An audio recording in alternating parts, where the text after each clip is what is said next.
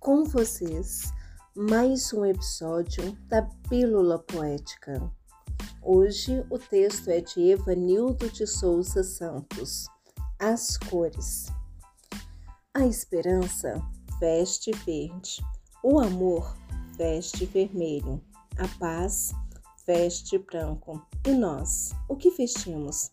Não vestimos, nós revestimos de simplicidade de sentimentos e humildade, vivendo a saudade que nos reserva o desejo da paz, esperança e o amor. Assim é a vida.